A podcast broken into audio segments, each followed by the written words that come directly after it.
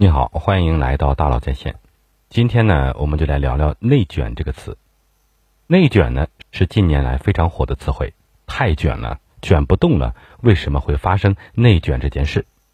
从历史唯物主义来看呀，历史所有事件的发生的根本原因是物质的丰足程度。社会历史的发展有其自身固有的客观规律，也就是说，内卷是一种必然的规律。那么，面对内卷，我们就没有办法了吗？不，让我们一起走进今天的节目，他将会告诉你以下几个答案：导致内卷的原因是什么？为什么内卷是一种必然？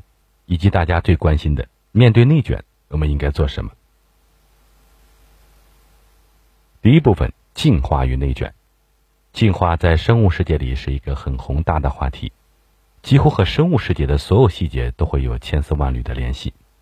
同时，进化论作为一种思想工具，实际上和生物世界之外，和咱们人类真实世界中发生的很多事情都会有相互参照甚至借鉴的地方。内卷是现在一个非常火的一个词，我觉得它和进化有两方面特别有意思的联系。第一，从词语的来源角度出发，它本身就是一个反义词。进化和内卷这两个词恰好描述的是相反的两个过程。进化是指把一个卷好的东西慢慢展开的过程，内卷是指把已经打开的东西慢慢卷起来。从词源的角度来说，如果把卷起来的过程翻译成内卷，进化其实就是外卷。第二。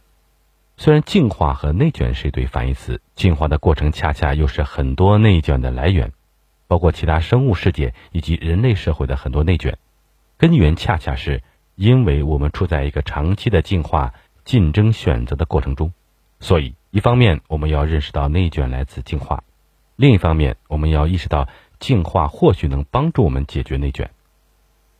接下来我们可以从进化论的角度来讲讲这两个问题。第一，为什么内卷是内生于进化过程的？就是只要有进化、竞争、选择，最终都会导致内卷。当你想清楚这件事情，你可能就没那么焦虑了，因为内卷就不再是我们个人的问题，或者是制度的问题、社会的问题，它就是内生于进化的过程的一个问题。第二，我们利用刚才的反义词来理解，当内卷已经成为必然。甚至已经成为我们生活中常态的时候，我们怎么用进化的方式去战胜内卷？进化为什么一定会导致内卷呢？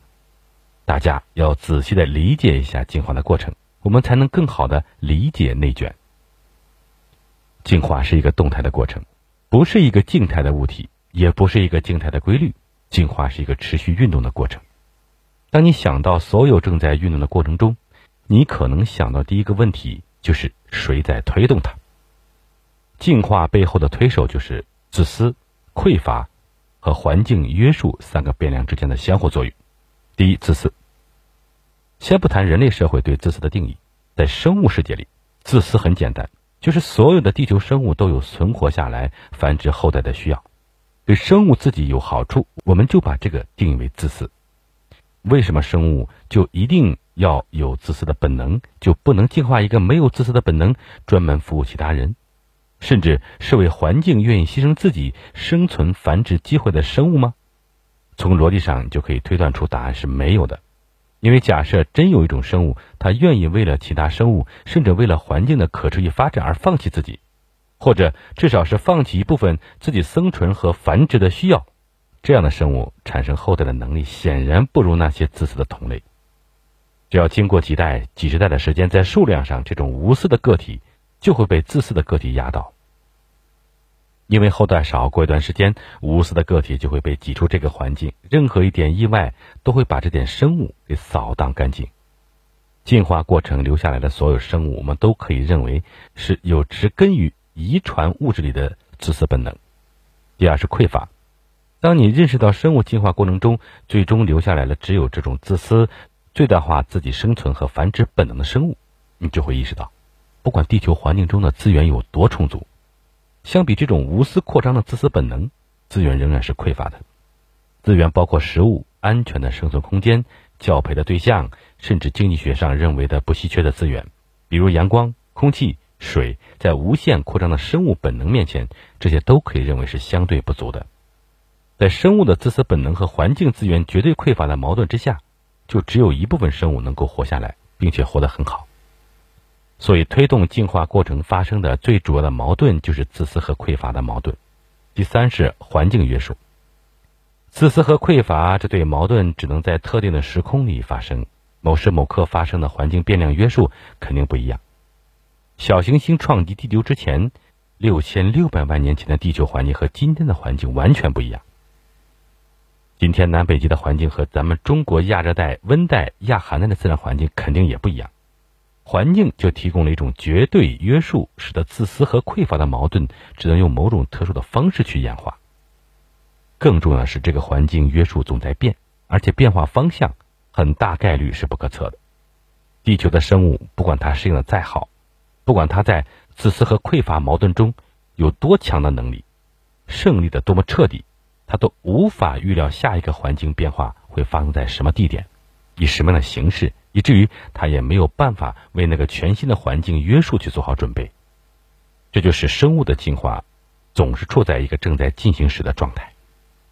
所以这也是为什么自私匮乏和环境变化这三个变量之间的相互关系，会是进化永恒的推动力。因为永远没有一种生物可以在这个环境下一劳永逸，可以一直活下来，可以摄取足够多的资源，以及应对所有的环境变化。在三个变量的作用下，进化就可以发生。但是进化怎么发生呢？这个过程就更复杂了。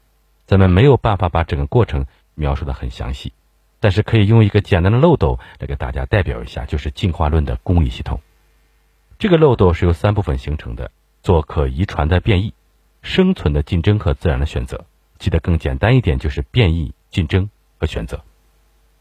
为什么是一个漏斗呢？就是变异可以产生大量的类似但又不完全一样的后代，所以龙生九子各有不同，大量的后代就进入了漏斗很宽的入口。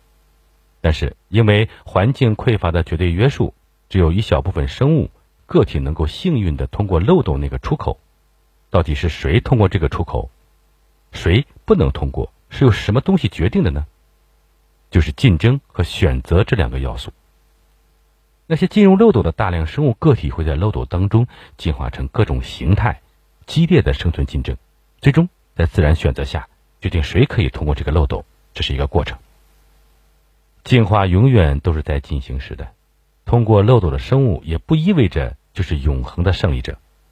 一般情况下，通过漏斗的生物的后代会被转移到漏斗的入口，重新再来一轮。这个漏斗的过程是在持续循环的一个过程。在进化的共理体系的最后一步，还有无数个小漏斗，我叫它生殖隔离。隔离就是通过漏斗的这些生物，可以重新回到漏斗开始，重新再来一轮筛选，变得越来越好，更容易通过漏斗。但是还有可能是地球环境中突然产生新的生存空间，允许探索新的生存技能。比如有了陆地，地球生物就有在海洋生活和在陆地生活两个选择。